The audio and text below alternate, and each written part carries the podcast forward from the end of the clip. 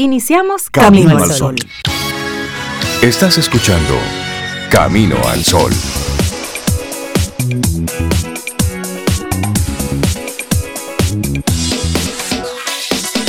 Buenos días, Cintia Ortiz, Sobeida Ramírez y a todos nuestros amigos y amigas Camino al Sol oyentes. Buenos días, ¿cómo están? Hola, Rey, buenos días. Buenos días, Cintia. Buenos días también para Laura Sofía. Igual que tú, Rey, quiero saludar también a nuestros Camino al Sol oyentes. Yo estoy bien. ¿Y ustedes cómo están? ¿Estamos bien? ¿Estamos bien? Estamos bien. Estamos bien. Estamos bien y mejorando. Te escucho bien. Ay, qué bueno. Y te veo bien. Ay, mejor todavía. sigue, sigue, sigue, sigue. Eh, estamos bien. Y si tú no me brindas café, me voy. Ah, ya listo. Hay que colar entonces otra greca de café. Y, y váyase. No, pues está bien, váyase, tú tenías No, que decir. ah, pues está bien, pues váyase. Sí. No, pero así te va, no fue así. Fue. Ah, no. No, pues está bien, váyanse. Pues está bien, váyanse, claro que sí. Pues si no quieren así, ¿no es? Buenos días a la vida. Bueno, ¿y tú, Cintia, cómo estás? Y ese nivel de chisme temprano. Yo estoy muy bien, estamos muy bien. Qué Y me bueno. siento mejor. ¿Ustedes se acuerdan aquella Eh, sí, sí, sí, sí. gripe que llegó para quedarse? ¿Pero ¿y qué fue lo que Se le ha dio? quedado un rato. Parece que la acomodé demasiado. Le dije, tome asiento, ¿quiere un té? No, es que todo ahora es de a mucho, de a largo, de a Oh. grande. Pero Dios mío. ¿Cómo lo que está pasando ahora? Pero no, no, no. Estamos bien. Arrancamos camino Sí, al sol. Hoy es, hoy es miércoles, un día tenemos muchas informaciones Ay, que sí. compartirte, muchas cosas. Bueno, tenemos varios colaboradores e invitados que durante estas dos horas nos estarán acompañando, compartiéndonos, como siempre, buenas informaciones, contenidos que esperamos sean de tu interés, que sean de valor para ti. Nuestra intención Tum, para este día. tum, lograr cosas por tu cuenta. Aprender a caminar solo, ¿eh? Eso está bien. No pedir ayuda para todo, eso es ser sanamente independiente. Sí. Sí, no un lobo así como solitario, no, Pero- pero, ser independiente. Pero dele para adelante solo. Exactamente. Pida ayuda resolver, cuando sí. usted la necesite. Sí, pero no acomodarse a que hay ayuda todo el tiempo. Sí, y rey, por favor, sí. Mira, te tú ayuda. pudieras. No, no, no, no, no. Dele para adelante usted. Resuelva. Ah, Dele. Además, tú nunca vas a saber hasta dónde puedes llegar Sí, y de no, qué tú eres capaz si siempre estás contando con otras personas, si no hay nada que tú puedas endosarte 100%. a ti. Y eso no es ser egoísta, ni querer echarte así los méritos y los Que créditos y todo. No, no, no, pero no puedes valorar realmente tu resiliencia, tu fortaleza, tus, tus, eh, eh, tus fuerzas mentales, tus habilidades, tus hasta que tú no las exacto. agotas, hasta que tú no las pones a prueba por ti. Así que sí me gusta eso de aprender a caminar solo y no pedir ayuda para todo. No, e- no tiene nada de malo pedir ayuda, no estamos en contra de eso. Es que la ayuda sea precisamente algo puntual, que te ayude a pasar, como, va, como su nombre lo indica, de un punto A estancado a un punto B para seguir. Pero si ese, ese trayecto lo puedes hacer solo, hágalo solo. Claro, y además llega un punto en que de tanto pedir ayuda, ya el otro no te toma en serio. Sí, dice, ahí viene rey Ahí otra viene vez. otra vez. Pero es Entonces, que él no se, no se arma No, de no, sus no. capacidades. Usted involúcrese en las cosas que usted entienda, que usted puede manejar. Si hay algo que te sobrepasa porque ocurre, bueno, pues pide ayuda, pero al mismo tiempo debes, debes bajar el lomo, debes esforzarte. Y a eso es que queremos invitarte, a que des esa milla extra, a que te pongas a prueba. Por eso, logra cosas por tu cuenta. Y al final te quede sabor de ese saborcito ahí. Una de, satisfacción. wow, mira, Y a veces rey sorprendido, Cintia, uno, que no sabía que tenía ciertas capacidades, ciertos talentos. Cuando uno se da esa oportunidad de, mira, me voy a fajar yo sola, descubre muchas cosas buenas en uno. Y luego te dices, wow, sí, Wow. pude hacerlo. Así es. Bueno, ¿y qué pasó? ¿Qué se celebra en el día de hoy? Iniciamos con el Día Internacional del Derecho de Acceso Universal a la Información. Antes se llamaba Día Internacional del Derecho a Saber. Y esto afirma que el derecho a la información es un derecho humano que resulta ser ese componente clave para el derecho a la libertad de pensamiento y de expresión. Y esto hay que llevarlo a más, de forma organizada, de manera responsable. Así Porque es. este tema pues ha dado pie a muchas zonas grises. Y hay, hay aspectos de información que deben mantenerse cuidados y protegidos porque tienen un impacto de seguridad nacional, por ejemplo, pero hay otra información que todos necesitamos saber, que todos como ciudadanos necesitamos saber cómo ocurrió todo eso y qué es lo que está ocurriendo. Y son muchos los casos de éxito en el mundo de cómo ese derecho y ese acceso universal a la información impidió que muchos bellacos hicieran lo que quisieran con los recursos ajenos, por ejemplo. Por ejemplo, así es. Bueno, hay un día también que hoy 28 de ese, ay Dios mío, 28 de septiembre, increíble.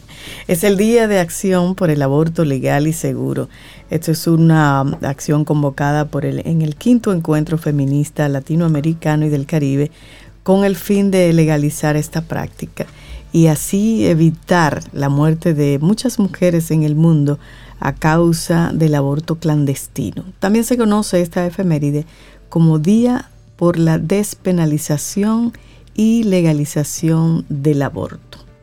Así es. Y otro día que también se conmemora en el día de hoy es eh, contra la rabia, Día Mundial contra la Rabia. Es una conmemoración anual en el aniversario del fallecimiento en 1895 de Louis Pasteur, quien desarrolló la primera vacuna contra esta enfermedad viral. Así que ahí está, el derecho de acceso universal a la información, Día de Acción por el Aborto Legal y Seguro, Día Mundial contra la Rabia. Eso es hoy, 28 de septiembre. Y aprovecho para decir que también es la efeméride de una muy buena amiga, mm. Elisa Collado, hija de ese gran escritor. Don Lipe Collado. a destiempo, sí, don Lipe Collado. Y una amiga hermana de la vida siempre nos decían, ustedes son hermanas, ustedes son hermanos. y le decimos, bueno, casi, casi. Así que Eli, que tengas un hermoso, hermoso cumpleaños y que la vida te sonría siempre. Le mandamos un gran abrazo desde Camino al Sol. Claro, muchas felicidades. Y así arrancamos con música, 7, 10 minutos, es miércoles, mitad de semana, nosotros pendientes a todo lo que está ocurriendo en esta parte del mundo y más allá y también en Júpiter. Bueno, hoy hay que hablar un poquito de Miami. Hay que hablar de Miami, de Ian está caminando hacia Miami de Cuba, de, Cuba, del Congreso y el Ministerio de Educación. varias cosas que hay que tocar, ¿eh? Ay, qué maravilla. Arrancamos con música. Laboratorio Patria Rivas presenta En Camino al Sol, la reflexión del día.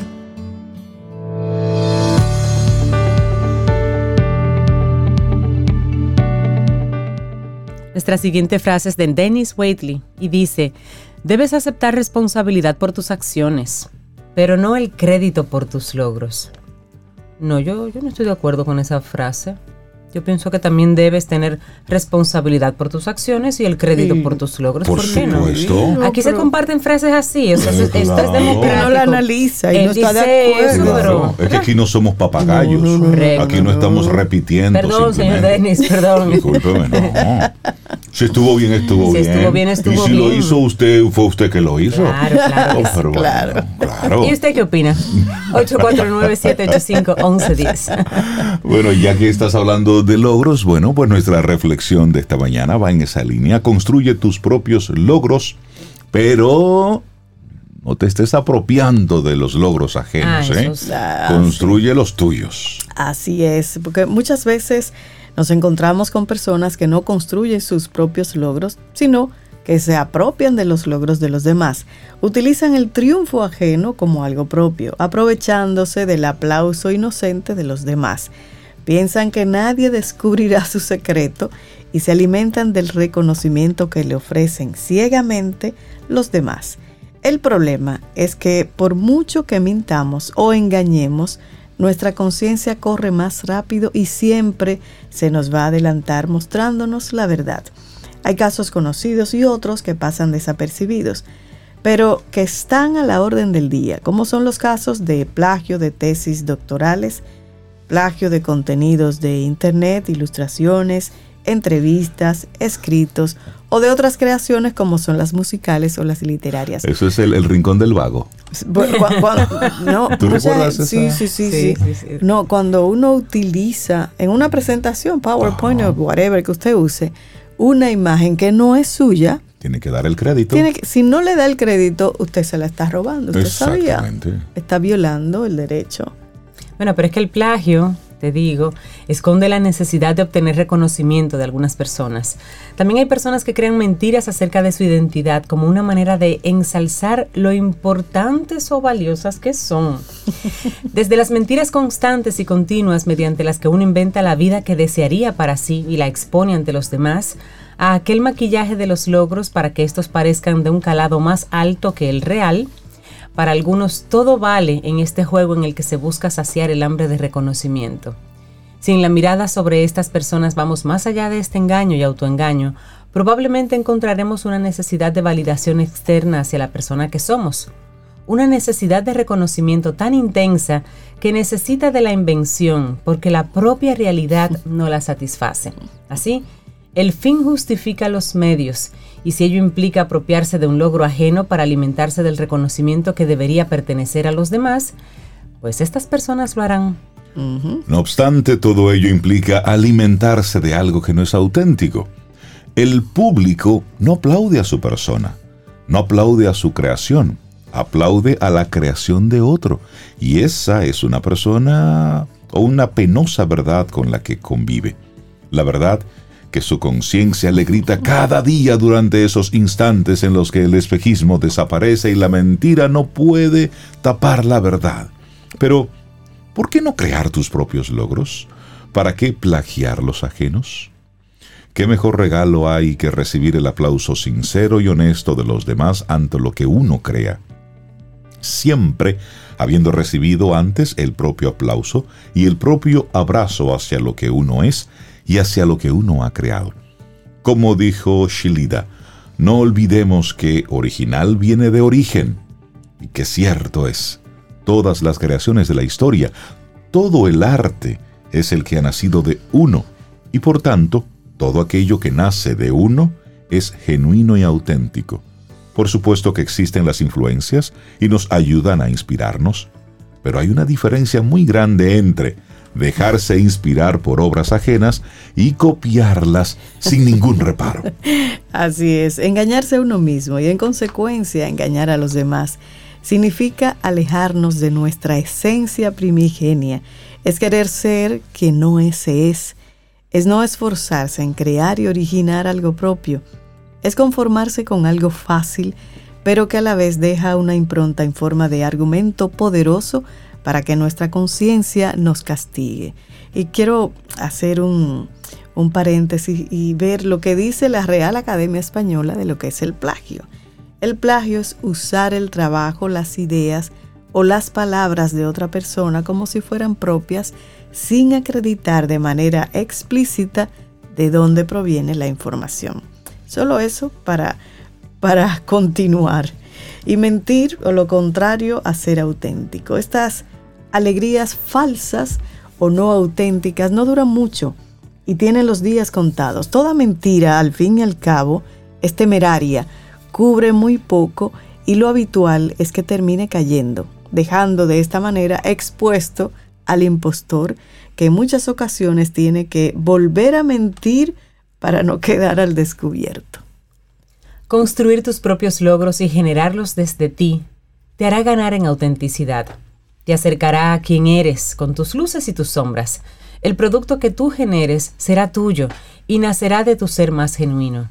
Fabricarás verdad y ello te hará libre, libre de tener que engañar, libre de tener que ocultar, libre del peso de sostener algo que no es tuyo. Además, ahora sí te dará una poderosa razón para estar orgulloso. Y es que como dijo el gran Freddie Mercury con toda la sencillez del mundo una vez, soy solo yo mismo, Pienso que ser natural y ser genuino es triunfar. Pero sobre todo ser genuino es triunfar con uno mismo. No hay mayor triunfo que perseguir la verdadera esencia de lo que uno es. ¿Got it? Construye tus propios logros sin apropiarte de los ajenos. Un escrito de la psicóloga Alicia Garrido Martín que compartimos aquí en Camino al Sol. Laboratorio Patria Rivas presentó En Camino al Sol la reflexión del día. Para iniciar tu día, camino al sol.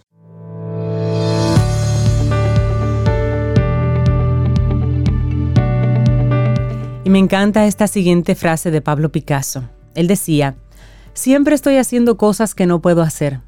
Así es como consigo hacerlas. Vamos avanzando en este camino al sol. Es miércoles, mitad de semana, 28 de septiembre, y nosotros contentísimos de poder establecer de nuevo esta conversación con una mujer que no siempre está feliz ni, ni tampoco siempre está jugando, pero sí se toma estos temas muy en serio. Estamos hablando de Isabela Paz, de Felices Jugando, quien siempre nos comparte temas vinculados a, la crianza, a, los pequeños, cómo estamos comportándonos con como adultos con relación a nuestros niños. Isabela, buenos días y bienvenida de nuevo a Camino al Sol. ¿Cómo estás? Hola, buenos días, estoy muy bien, muchas gracias, muy feliz. Hoy estás feliz. Hoy estoy feliz. Buenos días, Hola, Isabela. Esa, esa es la ventaja de la edad, ¿eh? vamos avanzando. Y el otro día vi un artículo, elogio a la edad, del edadismo, porque es verdad que cuando uno va avanzando, uno va aprendiendo a ser feliz, no, no a esperar conseguir algo para ser feliz. Correcto, sin condiciones eso es lo que nos regala pues los años de experiencia. Y por otro lado, también siempre les digo, hoy el tema es pasos para una parentalidad más sana. Definitivamente para los padres jóvenes, que últimamente estoy viendo mucho padres y madres jóvenes, pues claro, la edad también nos ayuda a ser mejor papás y mamás, pero tenemos que ser compasivos, sobre todo con nosotros y comprensivos. Entonces yo hoy como que enlisté 10 aspectos que nos puede ayudar. Sin embargo, quiero decir que no son, probablemente no estén todos, soy yo, fui yo que fui como pensando en lo que a mí me ha funcionado, en lo que he visto eh, y recordando que para ser mejores padres o madres, lo primero es ser mejores personas. Eso es muy importante porque tendemos a disociar, ¿no? Quiero ser un buen papá o mamá y de pronto nos encontramos en la consulta como trabajando cosas personales y la gente misma me dice, pero ¿por qué estamos hablando de mí? O sea, no, no podemos dividirnos, ¿no? no tenemos que dejar esta cultura de que una cosa es el rol de padre, una cosa, o sea, sí definitivamente hay algunos tips para, para ejercitar la parentalidad, pero no podemos disociar el padre o madre que eres con la persona que tú eres. Entonces, como que quise hacer un resumen de todo, más o menos, ¿no? Y vuelvo y repito, ni lo he puesto en orden de prioridad, ni, ni probablemente estén todos y ustedes pueden aportar más. Así que voy a arrancar, ¿qué les parece? Excelente. claro que sí. El, el primero es el compromiso, ¿no? El compromiso, tenemos hijos y bueno, teníamos una imagen idílica y ahora qué, ¿no? Que muchas veces, sobre todo los primerizos, y a mí también me pasó, ¿qué hago con este paquete, con este bebé? ¿Dónde lo pongo, no? Porque es todo lo que tenemos en la imagen con lo que es la realidad. Entonces, para tener, eh, para tener un, ser buen papá o mamá, pues tenemos que tener el compromiso de saber que nosotros somos los responsables de nutrir y proveer las necesidades de ese niño o esa niña que tenemos, ¿no? Y asumir la responsabilidad, ¿y qué es eso? ¿O de qué? Pues tenemos que proteger, tenemos que dar seguridad, tenemos que orientar, que guiar, que nutrir emocionalmente, no solo físicamente, ¿no? Y esto implica no delegar tanto, delegar lo menos posible, eh, delegar no solamente el cuidado, qué sé yo, el baño, la vestimenta, la ropa, sino tampoco delegar los valores, delegar los principios ¿no? con los que queremos educar. Eh, eso es muy importante porque cada vez más delegamos, delegamos en las pantallas, delegamos en los amigos de los niños, delegamos en la escuela y nos vamos arrollando y siguiendo, pues metidos en el mundo, en la prisa ¿no? del mundo. Entonces, pienso que un primer aspecto es tener claro que es un compromiso. Porque es como que, ah, tenemos hijos, claro, la mayoría de las veces tenemos hijos sin estar preparados para tenerlos, pero eso es lo primero, un compromiso. Lo segundo es una disposición, ¿no? Tengo que tener la disposición de aprender, no, no, nazco sabiendo, de aprender cosas nuevas. Por ejemplo, aprender eh, de desarrollo infantil, eso es vital no es lo mismo una rabieta a los dos años que una rabieta a los ocho. A los dos años tengo que acompañar la rabieta. A los ocho probablemente me toque, mira, coge tu espacio, yo por el mío. Cuando usted se organice, viene, pero porque ya yo he sembrado, no es que yo lo dejo solo. es decir, aprender técnicas, aprender de emociones, eh, pero sobre todo, darnos el chance de aprender de nuestros hijos porque también estamos siempre enfocados hacia afuera. A ver, yo voy a coger y a veces nuestro principal maestro lo tenemos en casa, ¿no? Entender, por ejemplo, cuando sobre todo cuando son pequeños que no entendemos nada porque no tienen todavía lenguaje, no identifican emociones, ¿no? Entender que tal vez una rabieta o un llanto es una demanda de algo y poder yo entender qué demanda, pues eso me lo enseña mi hijo. Tal vez mi hijo o mi hija está más cansado a tal hora de la noche, ¿no? Entonces tengo que tener disposición y mente abierta. Mente abierta quiere decir, o sea, estar abierta a incorporar cosas nuevas y eso me permite aprender de otros también, ¿no? Eso es un requisito importante para la vida, no solo para la parentalidad. Hay otros que tienen herramientas, ¿no? Tener humildad porque no me lo sé todo.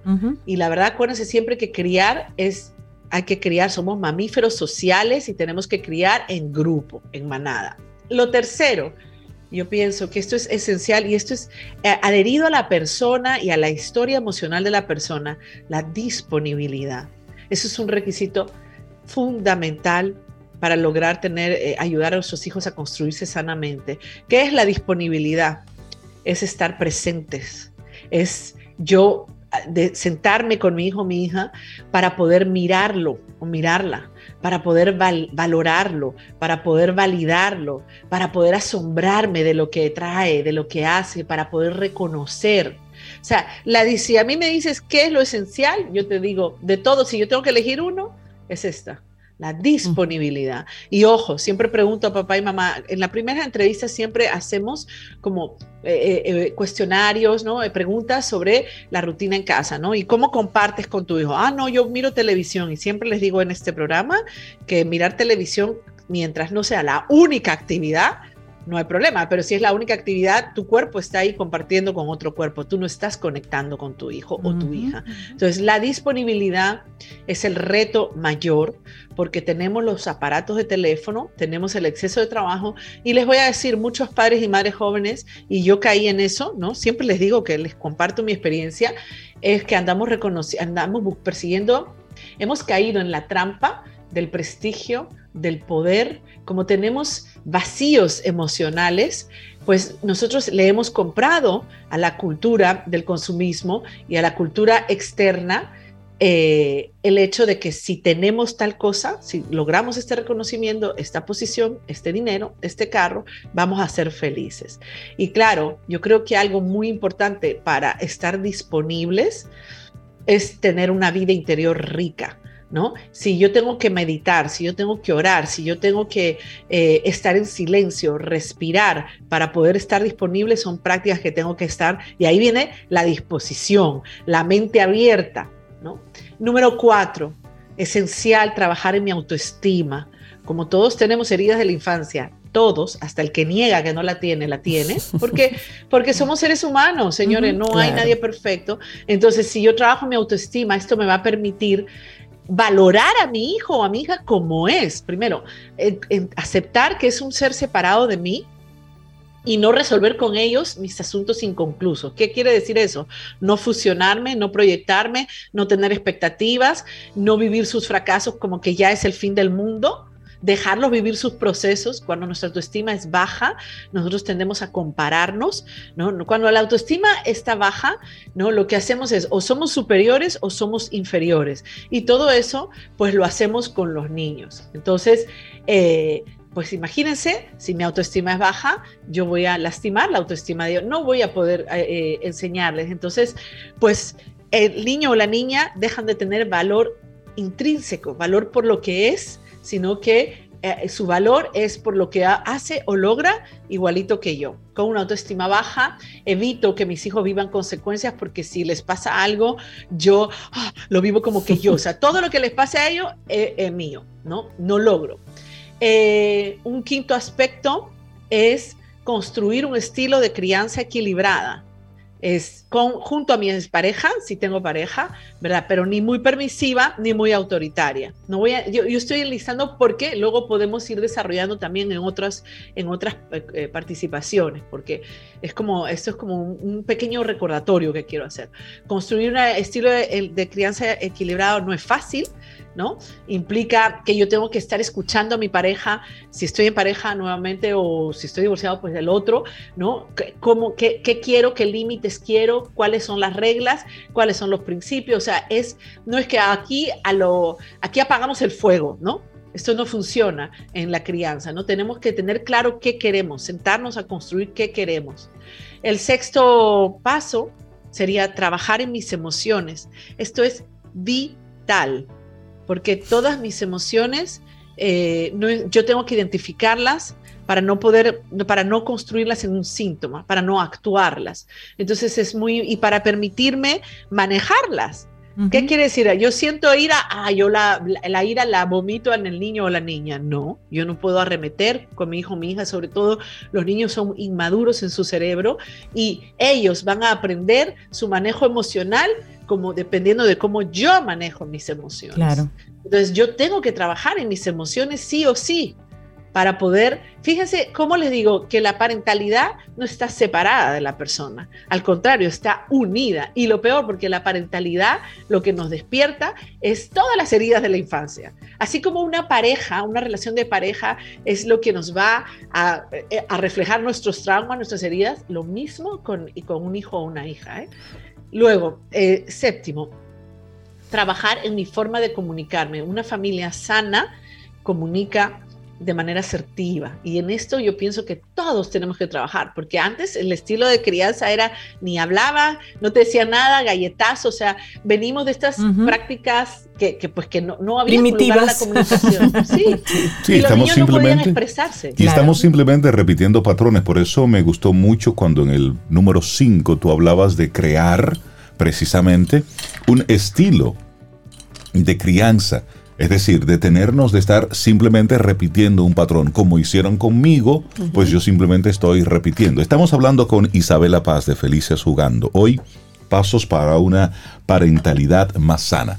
El número 8, Isabela. Sí, el número 8, expresar el afecto. Señores, la, eso, eh, con lo que acabas de decir, Rey, o sea, pasamos de una generación a otra la no expresión del afecto. Tenemos que dar palabras de afecto, acariciar, tocar, apachuchar. Muchas mujeres adultas que acompaño ya en relaciones, en dependencia y todo eso, lo que más reflejan es esta falta de contacto físico de sus madres y de sus padres. Entonces, es muy importante y, lo, y jugar con tus hijos son mensajes de amor. Todo lo que pueda ser mensajes de amor, como dicen aquí. Nueve, y este es vital, crear una atmósfera divertida y espontánea. Ustedes saben que una característica de la salud mental es la flexibilidad. Las personas rígidas sufren y cuando las personas rígidas tienen niños o niñas, no toleran que la espontaneidad, la vitalidad, que griten, que jueguen, que no que salten, no lo toleran y lo prohíben. Esto es fatal. Y por último, porque sé que vamos con el tiempo, pues importantísimo trabajar en mi respuesta al estrés, trabajando mi autocuidado y todo lo anterior. Si no trabajo mi autocuidado, si no cojo un tiempo de donde yo me sostengo, ¿no? Yo tengo que tener un ritual, siempre una rutina de oración, meditación, ejercicio, lo que te funcione, tú haces tu lista de qué te funciona para tú manejar tu estrés, porque creo que lo que más daña una relación, la que sea, es cómo yo reacciono al estrés. ¿Por qué? Porque cuando yo reacciono negativamente, yo te aplasto, yo me impongo, yo te insulto, te maltrato, o sea, en fin, puedo ser, desaparezco peor. Hay gente que al estrés te ignora, se evade, se desaparece. Entonces, es muy importante trabajar en mi respuesta al estrés y trabajar en mi autocuidado. Buenísimo estos este pasos. decálogo, estos pasos maravillosos para una parentalidad más sana, Isabela. Cada día nos compartes herramientas a los a todos en general, y a los incluso a los que creemos que estamos haciéndolo bien. Aprendemos nuevas formas de, trabajar nuestra parentalidad. Sobre y tú sabes que, que, hay, hay uno de los puntos que a, mí particularmente me interesaría que, que Isabela ampliara en otra participación, que es ese acuerdo de parentalidad, de cómo mamá y papá nos ponemos de acuerdo, estemos juntos o no, para criar sanamente a los niños, que a veces yo pienso que eso es un poco difícil, pero es un tema, pienso que necesario. Totalmente. Así es. Aquí lo anoté eso. Isabela Paz, de Felices Jugando. La gente que quiera conectar contigo y continuar estos temas de manera personal, ¿cómo pueden conectar? Sí, saber que tenemos un equipo en Felices Jugando, no estoy yo sola, yo soy la directora, la que, la que pues fundó el centro, pero hay más personas y eh, tenemos página web, felicesjugando.com y bueno, también tengo mi, mi, práctica personal ya de, relaciones y bueno, y parentalidad, que es Isabela Paz G y por supuesto a través de Camino al Sol, que ustedes suben todas las participaciones y bueno, así que estamos, estamos en, en, en la web. Buenísimo. Gracias Isabela, Isabela Paz de Muchísimas gracias. Gracias a ti por tu tema. Lindo día. Ten un buen día, un buen despertar. Hola. Esto es Camino al Sol. Camino al Sol.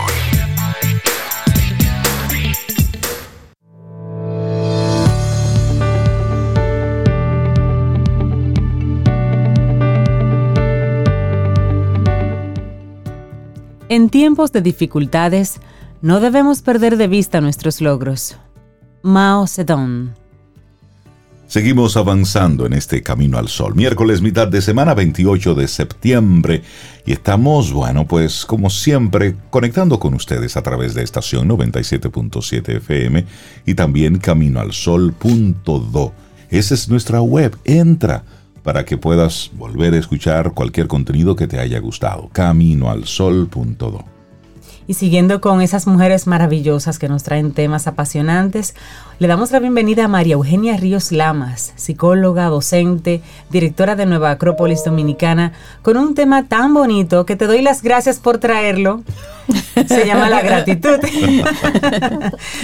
buenos días, María Eugenia, ¿cómo estás? Muy buenos días a todos, muy buenos días. Bien, estoy muy bien.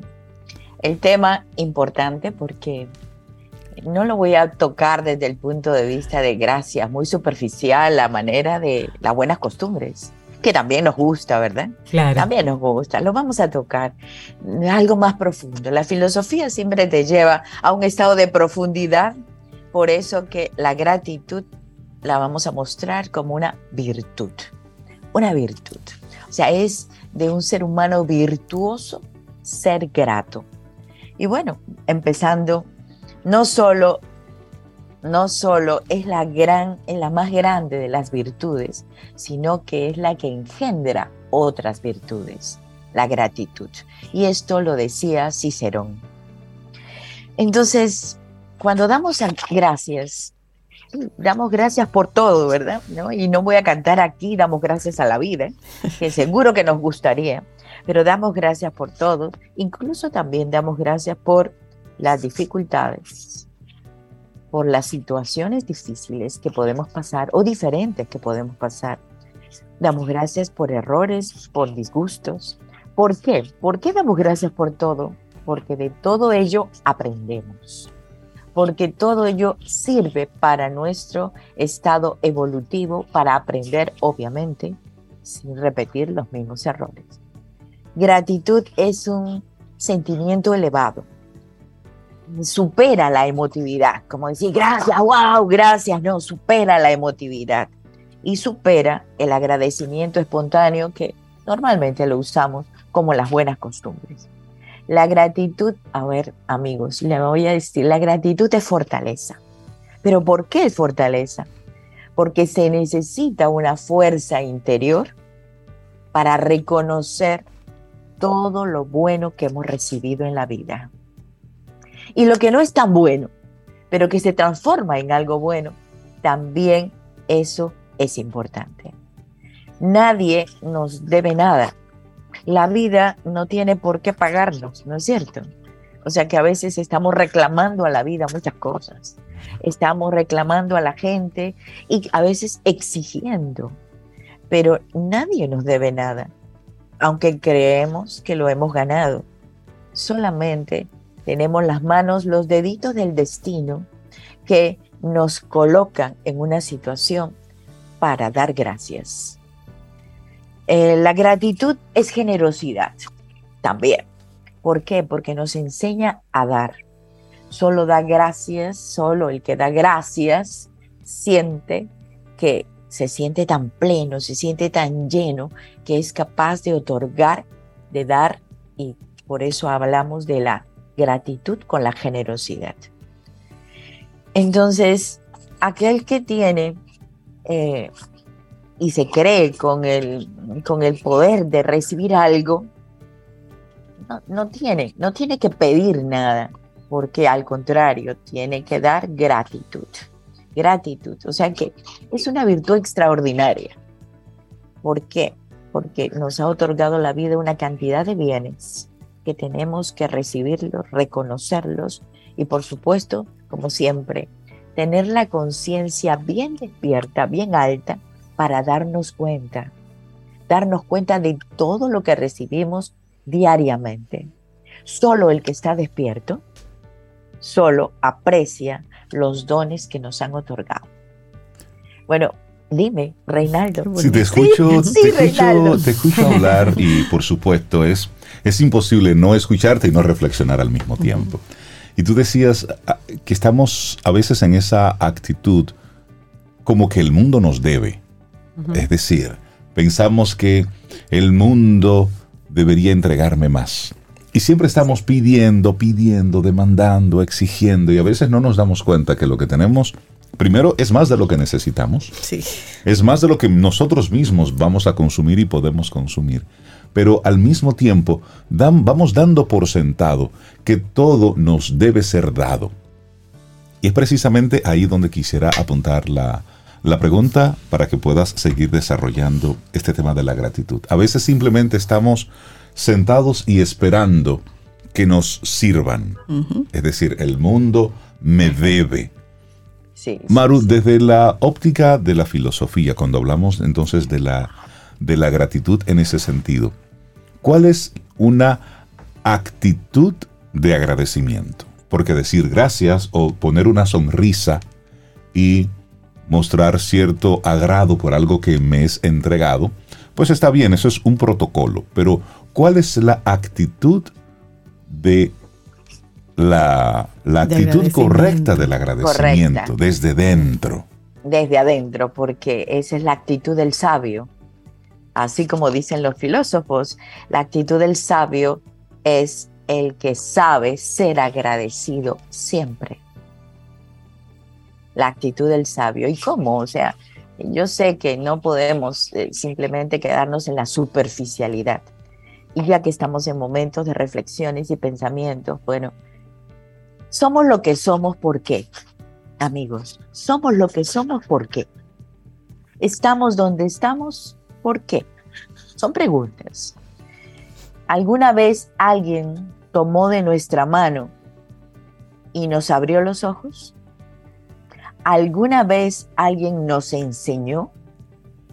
¿Alguna vez alguien nos mostró el camino? ¿Alguna vez alguien nos reprendió porque hicimos algo que no estaba bien?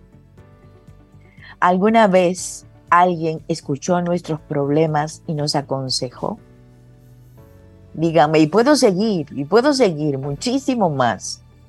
Eso demuestra entonces que sabios somos, si somos ahora mucho más inteligentes, es porque alguien, alguien estuvo a nuestro lado.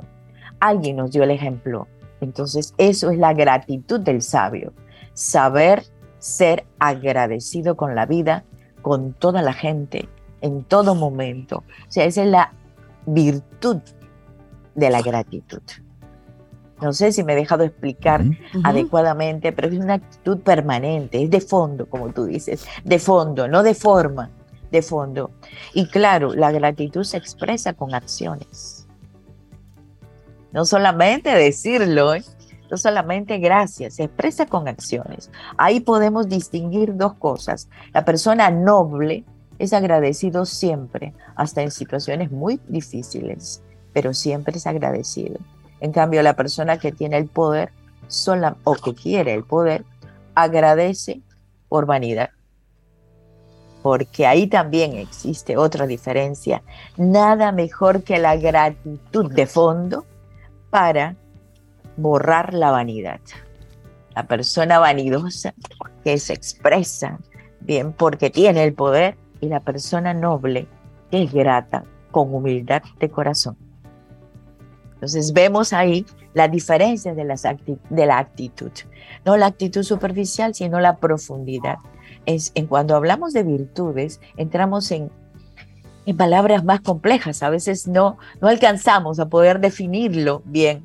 Por eso necesitamos un estado de conciencia amplio y elevado para comprender y profundizar en las virtudes. ¿Cuántos de nosotros podemos tener estas virtudes? o esta virtud de la gratitud? Pues demostrémoslo. ¿Cómo? Acciones generosas, acciones coherentes, acciones nobles, acciones siempre eh, positivas. Como hemos explicado en Camino al Sol, acciones positivas, porque estamos felices. Y eso es también demostrar gratitud. O sea que nada mejor que la gratitud para vivir plenamente, para encontrar el sentido de la vida. Yo eso, eso es, no es retórica, eso yo lo aplico diariamente. Yo encontré el sentido de la, de la vida y dígame ustedes, encontrar el sentido de la vida, la finalidad en la vida, ¿para qué soy bueno? Ay, merece gratitud. Totalmente. Qué bonito. Queda uno así como, uff. Sí. y bueno, y uno se acuerda de todas las personas que han estado a nuestro lado, de todos los seres que pasaron así por nuestra vida, como que el destino nos cruzó, las redes nos cruzaron, no las redes sociales, sino las otras redes. Bien, y de todos hemos aprendido. O sea que eso es muy, muy grato, muy grato en Nueva Acrópolis. ¿Qué tenemos para hoy? Para mañana, mejor dicho. ¿Qué tenemos? ¿Qué tenemos? para mañana? En Nueva Acrópolis, la búsqueda del sentido de la vida, conferencia por, en la charla por WhatsApp. Eh, pueden inscribirse a nuestro número de WhatsApp, espérense, 849-352-7054. Ahí se inscriben, es gratuito, por supuesto. La charla es por Zoom, ¿correcto? Por Zoom. la charla es por Zoom. Se inscriben ahí, reciben el link, se registran. Y luego también ustedes pueden ver en nuestra página web acropolis.org.do todas las actividades. En la zona Santo Domingo Este, damos inicio a nuestro curso Filosofía para la Vida o sea que... Qué bueno, felicidades. como introducción, filosofía para la vida, iniciamos mañana jueves también. ¿Y ese es presencial? Eso es presencial. O sea que estamos trabajando en las dos vías, presencialidad, virtualidad, bueno, como el momento lo requiere y hay que adaptarnos a los momentos y por eso también hay que ser gratos a todas las situaciones, porque de todo esto estamos aprendiendo. Así es. Definitivamente. María Eugenia Ríos Lamas, directora de Nueva Acrópolis Dominicana. Muchísimas gracias, Maru, por traernos hoy la gratitud. Y entonces todos a coro te decimos gracias. Gracias. Y yo más que nada, y yo más que nada, la posibilidad de llegar a tantas y tantas personas, eso es muy grato. Que tengas un lindo día. Bueno, de corazón a todos. Un abrazo. Hasta pronto. Hasta pronto. Un abrazo, María Eugenia. Ten un buen día. Un buen despertar. Hola. Esto es Camino al Sol. Camino al Sol.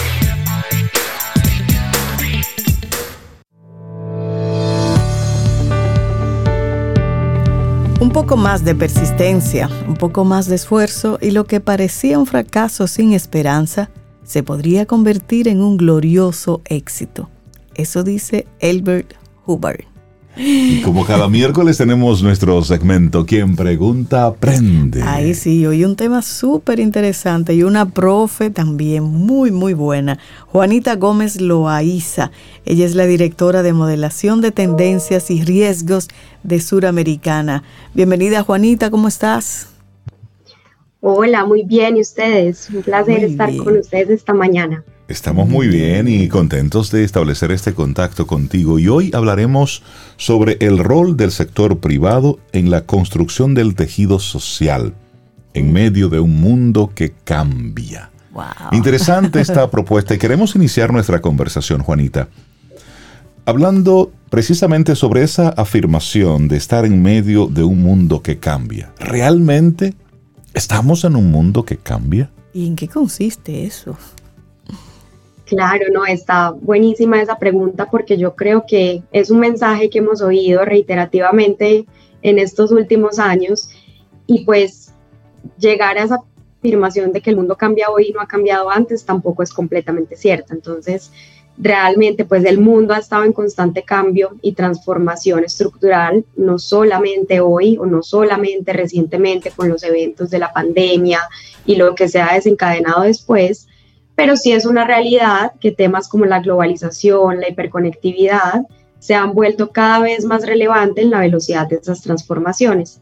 Entonces, pues cada vez los sistemas están más interconectados la velocidad de los desarrollos tecnológicos está incluso superando la velocidad a la que somos capaces en la sociedad de adaptarnos y nos damos cuenta efectivamente que ese entorno es cada vez más volátil. Entonces lo que vemos hoy no son solamente transformaciones de geopolítica, de cómo la escasez de recursos nos va a impactar en el largo plazo, de cómo está la variabilidad del cambio climático, sino que también nos enfrentamos a unas incertidumbres que cada vez llegan con mayor frecuencia en esos sistemas económicos, políticos y sociales. Entonces, creemos que sí es, digamos, una afirmación de que estamos en un mundo que cambia y que actualmente esas coyunturas que venimos viviendo en ruptura de cadena de abastecimiento, el conflicto Rusia-Ucrania, polarización política, manifestaciones, son temas globales que cada vez logran tener un alcance mayor y efectivamente configuran nuevos escenarios de futuro posibles, ¿cierto? Y cuando mencionas la palabra incertidumbre y anotaste ahí algunos ejemplos, ¿cuál es el impacto entonces que tiene esa incertidumbre sobre, sobre la sociedad y el contexto actual que estamos viviendo? Bueno, entonces sí, actualmente estamos pasando por ese contexto de incertidumbres económico, político y social. Es bastante, digamos, retador para las personas estar en estas volatilidades que hemos vivido desde el 2020. Y actualmente lo que está pasando es que se está manifestando a través de tres fenómenos muy importantes, que son el fenómeno inflacionario, la profundización de brechas y la polarización política, perdón. Estos tres fenómenos pues son bastante volátiles y están causando, digamos, para las personas unos temas que anteriormente no estábamos viviendo y además están altamente relacionados. En términos generales, se vuelve cada vez más difícil aislar, digamos, esos, esos tres fenómenos. Entonces, pues les voy a dar un ejemplo. En un contexto como el de la inflación que se está viviendo a nivel mundial en este momento, que viene impulsado por esas disrupciones de cadenas de abastecimiento y como mencionábamos ahora, de la guerra Rusia y Ucrania, se ha logrado permear, digamos, este fenómeno global en América Latina se presentan niveles de inflación históricos. En República Dominicana, pues tenemos el ejemplo ahora del cierre de la inflación de agosto, que estuvo en un 8.8% y que viene de pasar en niveles entre 9 y 10% recientemente. Son, digamos, niveles que no se veían aproximadamente desde el 2011 y lo interesante aquí y que quiero recalcar es que este fenómeno no solamente es económico, sino que vemos cómo efectivamente empieza a impactar el poder adquisitivo de los hogares y además está incentivando decisiones de política económica que también pueden impactar la forma en cómo las personas toman decisiones en el, en el gasto de sus hogares, ¿cierto? Entonces, esos son los principales impactos de estas últimas incertidumbres. Son fenómenos económicos, políticos y sociales que cada vez están más interrelacionados y que efectivamente están logrando alcanzar pues como a la sociedad en su cotidianidad. Totalmente, y en esa misma línea, ya has dicho más o menos cómo ha estado la, la situación con el tema de la, de la, inflación, pero la situación actual y las, las perspectivas que tenemos para la región y para la República Dominicana, ¿cómo lo ves? Bueno, nosotros pues digamos, vemos que la perspectiva actual para América Latina y el Caribe es un poco más positiva que para el resto del mundo. Recientemente, eh, entidades multilaterales como el Fondo Monetario Internacional, el Banco Mundial, han visto que América Latina es una región resiliente ante estos impactos que hubo durante el 2021. Sin embargo, sí el fenómeno inflacionario, digamos, se ha manifestado, como mencionábamos ahora, y lo que se espera es que para finales del 2022 la inflación se ubique en la región como un todo en 16.8% aproximadamente, comparado con el 2019 antes de todas las coyunturas, que estuvo más o menos en 7.8%. Entonces, en línea con esta tendencia, es importante, digamos, resaltar que esa situación actual eh, de incremento en los precios se ha dado principalmente en alimentos, en costos de energía y en algunos servicios como los arrendamientos y vivienda. Y esto vuelve, digamos, a reiterar cómo el impacto principalmente se da en el consumo de la población más vulnerable, por cómo está compuesta la canasta básica de estos hogares. Entonces la situación actual, a pesar de ser más positiva para la región, pues sí ha tenido unas repercusiones importantes para los hogares vulnerables y se habla inclusive de un posible deterioro de la clase media en América Latina y de unos posibles retrocesos y profundizaciones en brechas sociales y de desigualdad. Entonces, si ponemos como ejemplo los hogares de República Dominicana recientemente, el Banco Mundial saca un estudio en el que dice que aproximadamente el 40% de los gastos de los hogares en República Dominicana está destinado a alimentos y transporte. Entonces, teniendo en cuenta que estos son rubros que han aumentado mucho más que el resto de precios, nos damos cuenta que efectivamente empieza a haber un deterioro, digamos, de, la, el poder adquisitivo en la población. Entonces, esa es como la perspectiva actual. Se espera que efectivamente para finales de año y el 2023 empiece a controlarse este fenómeno y hay una expectativa de que esta tendencia de inflación empiece a comportarse a la baja. Los bancos centrales han empezado a tomar eh, decisiones, aumentar tasas de interés y buscar cómo controlar la inflación efectivamente. Entonces, pues las perspectivas eh, son un poco más optimistas para el próximo año en cuanto al fenómeno inflacionario, pero también va a haber pues algunas repercusiones de pronto en desincentivo de crecimiento económico a través de estas decisiones de política económica. Algunos retos que se presentan. Juanita, y escuchándote, perdón, escuchándote entonces se me ocurre querer saber si a través del observatorio han podido investigar qué está haciendo el sector público y qué está haciendo el sector privado. ¿Cómo están reaccionando ante esta situación? Sí, de acuerdo. Pues nosotros desde la observación que hacemos de ese entorno, nos damos cuenta que efectivamente el sector público eh, ha reaccionado fuertemente ante estos recientes eventos, ¿cierto? Es, como les decía, es importante repasar que estas incertidumbres traen unas repercusiones importantes en la población. Y si tenemos en cuenta que venimos de unas eh, ciudadanías que cada vez son más exigentes, más demandantes y exigen más confianza a las instituciones, tanto gubernamentales como privadas, lo que vemos en el panorama general en la región es primero una mayor propensión a manifestaciones sociales por inconformidad, ¿cierto? Entonces, vemos que el caso de algunos países en Sudamérica, en Panamá recientemente, es salir a manifestarse por unas necesidades de, pues, de satisfacer, digamos, de búsqueda de soluciones. Eh, lograr soluciones.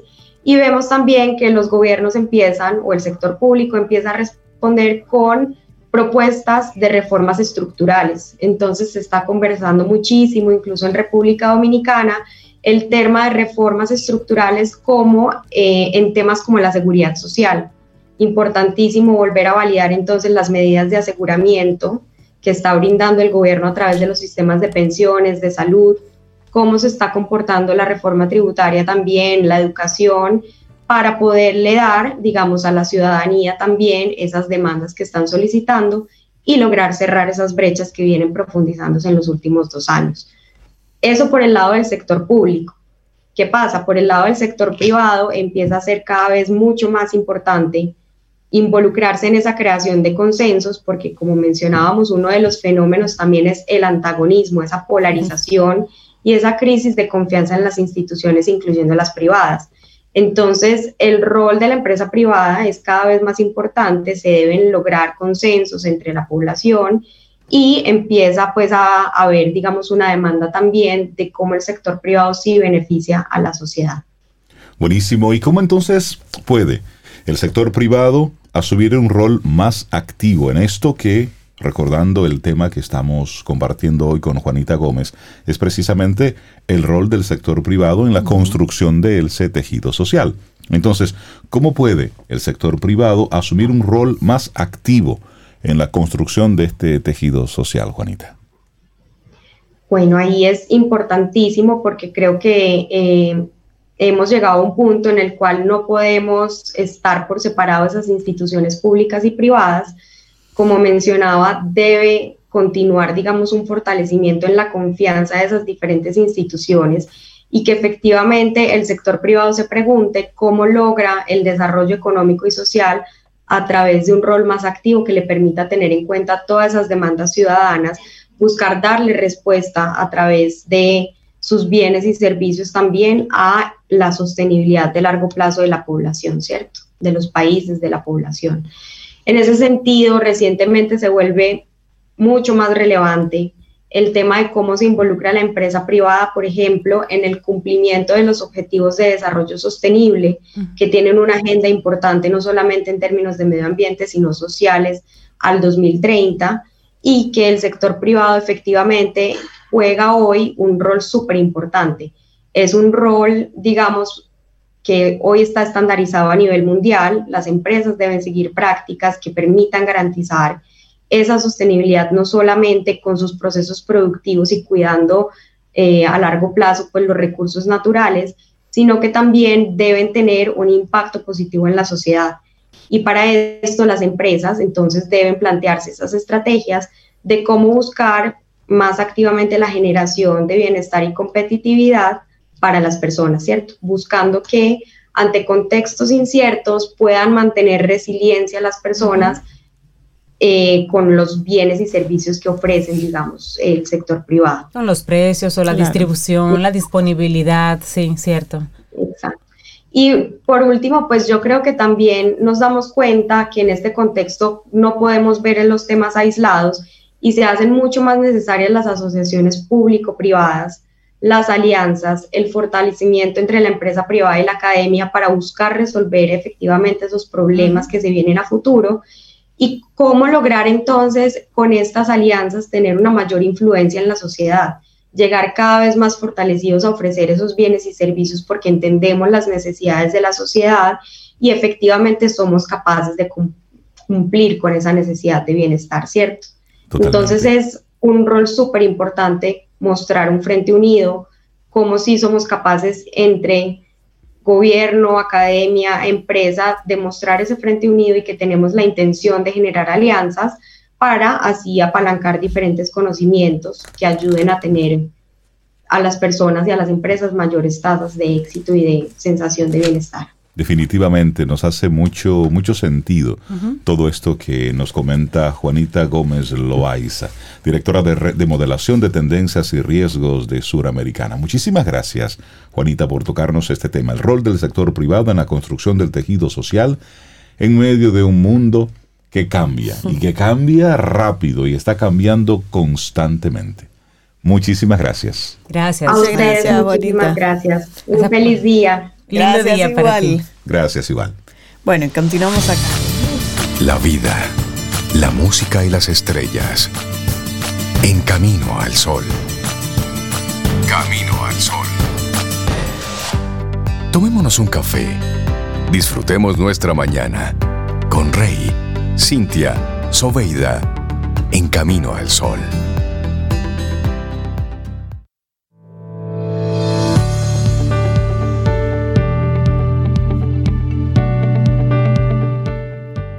Y nuestra siguiente frase es de Elbert Hubbard y dice un poco más de persistencia, un poco más de esfuerzo y lo que parecía un fracaso sin esperanza se podría convertir en un glorioso éxito.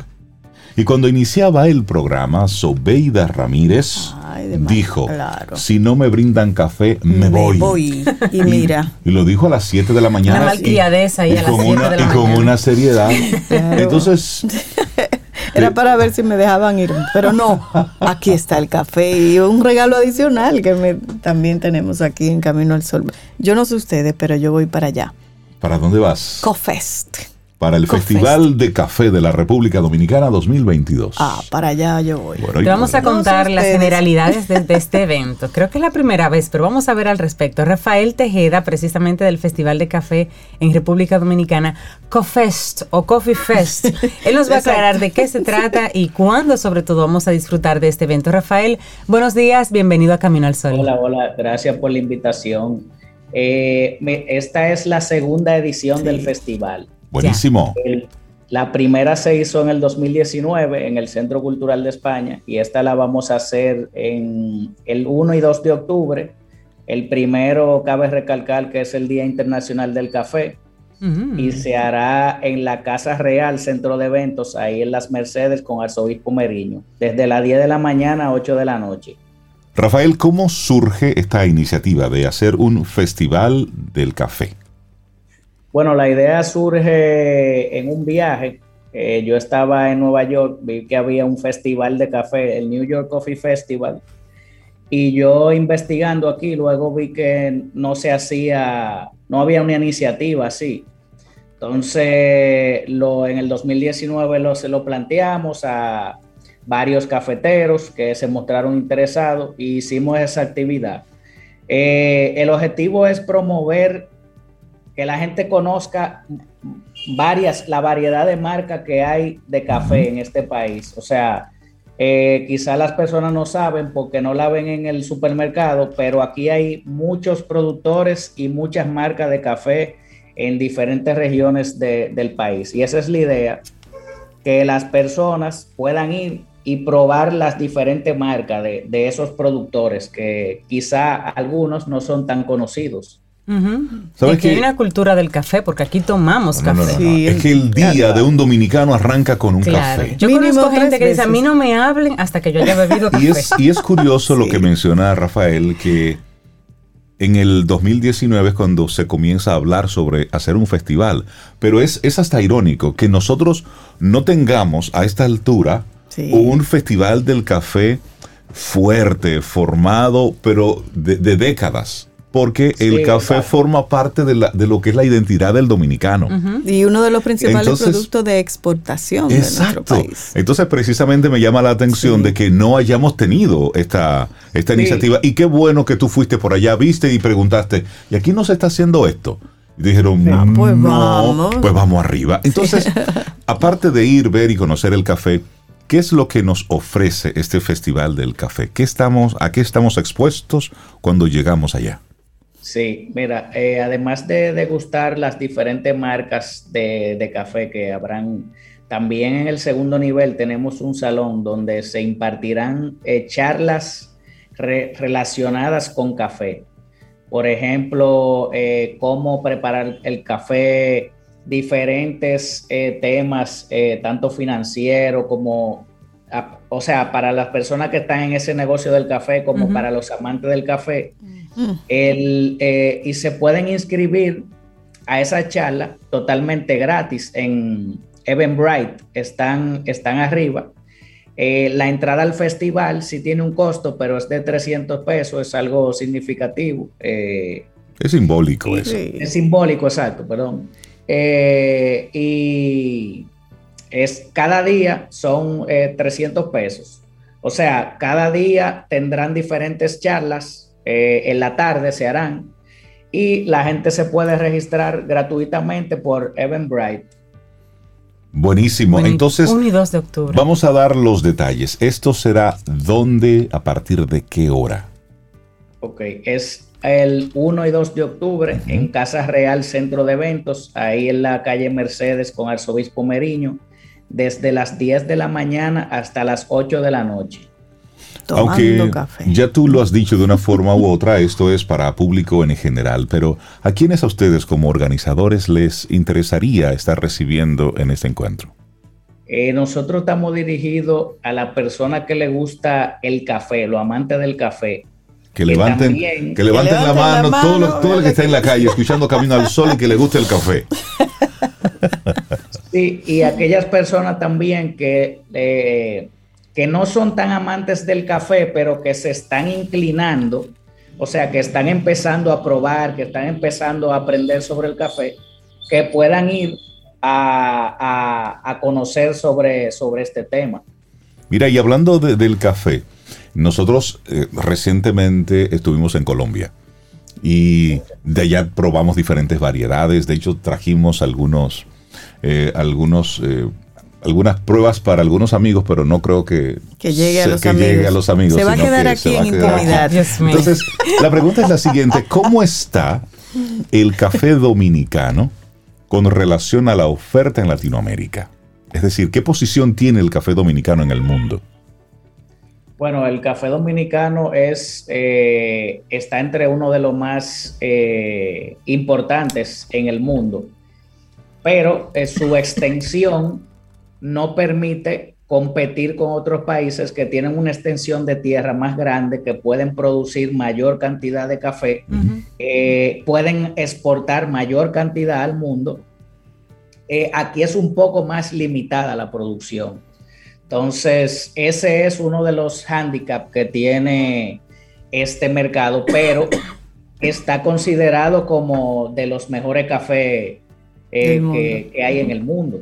O sea, aquí hay muchísimo café que ni siquiera se vende aquí, sino que se exporta eh, es decir, Se produce para exportación. Exacto, porque la, la producción está comprometida ya para exportación exclusivamente.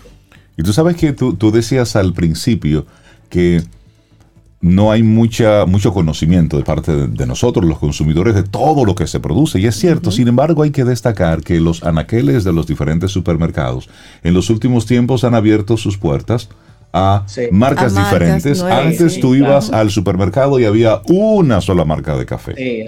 una y luego dos. Pero después no había, no había más. Sin embargo, ahora tenemos una variedad impresionante y cada día surgen más. Exactamente, sí. Hay muchos emprendedores iniciando sus negocios de café. Hay también, como le comentaba eh, hace un rato, que hay muchas marcas que no son conocidas, pero que, sí se están eh, produciendo en sus, en sus diferentes eh, regiones.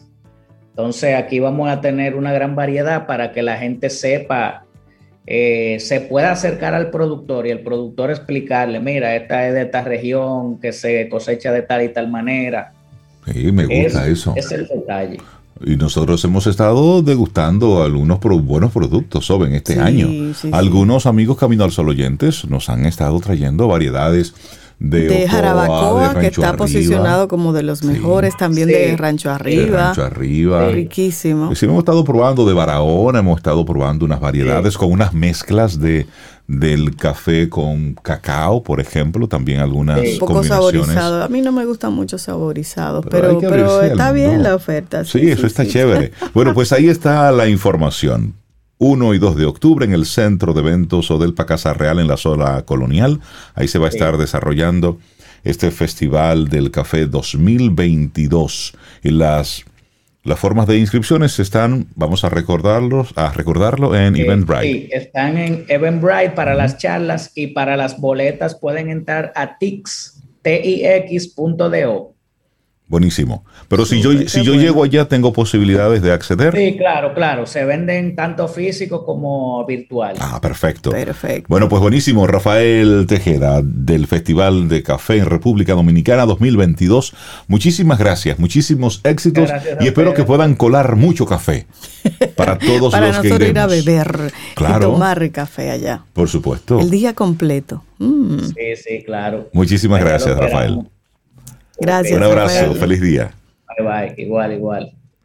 Bueno, y nosotros así vamos llegando poco a poco al final de nuestro programa Camino al Sol para este miércoles. Estamos pendientes de lo que está ocurriendo con el huracán Ian en su, en su camino hacia la Florida, hacia a la zona de, a toda esa zona de Estados Unidos pues por supuesto, llena de latinos, en especial de muchos dominicanos, ahí. Pero los dominicanos sabemos cómo gestionarnos en un huracán. Me preocupan los demás que no. Sí, que no tengan. Sí, pero ya el que vive en Miami, el que vive en la Florida, sabe. Sí, entonces en este momento es un huracán categoría 4, con vientos de 250 kilómetros por hora. por supuesto, desde que toque tierra se está esperando que estará tocando tierra cerca de las de las 2 de la tarde, más o menos estaría tocando tierra. Va a entrar con 250 kilómetros por hora. Así va a entrar con toda esa furia. Eso es fuerte. Nosotros en la zona este recibimos 150 kilómetros por hora. A eso súmele 100. Bueno, eso vivimos cerca de 250, un poco más creo que fue con el huracán David. Así es. Y luego, creo que fue 285. Y luego toda la lluvia que trajo con la tormenta. Pero eso, es lo que se está esperando. Entonces, los avisos que están en Estados Unidos en este momento, en la zona de la Florida, es recibir a este huracán Ian, que viene con toda su fuerza, categoría 4, como ya les decía, pero para la zona más hacia, hacia Miami, eh, ahí se están, ahí lo que hay son avisos de tornados. Era lo que había. ¿En qué parte de la Florida que va a entrar? Va a estar entrando por Cape Coral. Entonces toda la zona de Tampa, eh, Cape Coral, por ahí es que va a estar entrando por Orlando, los parques, todo eso por ahí será afectado directamente por el, el ojo del huracán. Estará pasando por ahí, entrando por Cape Coral y luego Tampa va a tenerlo, eh, va, a sentir la furia, pero Orlando va a, va a recibir el ojo del huracán. Y luego va, luego de nuevo con su salida al mar. Pero todos pendientes de, de lo que está ocurriendo con, con Ian, mientras que nosotros con Fiona, bueno, pues este, Puerto Rico todavía no se recupera. El tema de la, del restablecimiento de la electricidad en Puerto Rico ha sido el reto. Bueno, desde, desde, el año pasado, antepasado. Bueno, recuerdo, desde María. Ellos siguen teniendo problemas. Pero con, con, Fiona, con Fiona está todo. Se le complicó más. Exactamente. y, en, Cuba también. En Cuba también. El país sin luz. Que en Cuba pasó por allá arriba, en la colita. Y afectó. impactó en, todo, en todo el país. Llegamos al final de nuestro programa Camino al Sol por este miércoles. Mañana jueves. Si el universo sigue conspirando, si usted quiere y nosotros estamos aquí tendremos un nuevo camino al sol. Y esperamos que hayas disfrutado del contenido del día de hoy. Recuerda nuestras vías para mantenernos en contacto. Hola arroba caminoalsol.do. Visita nuestra web y amplía más de nuestro contenido. Caminoalsol.do. Hasta, una, próxima, edición. Y pásala bien.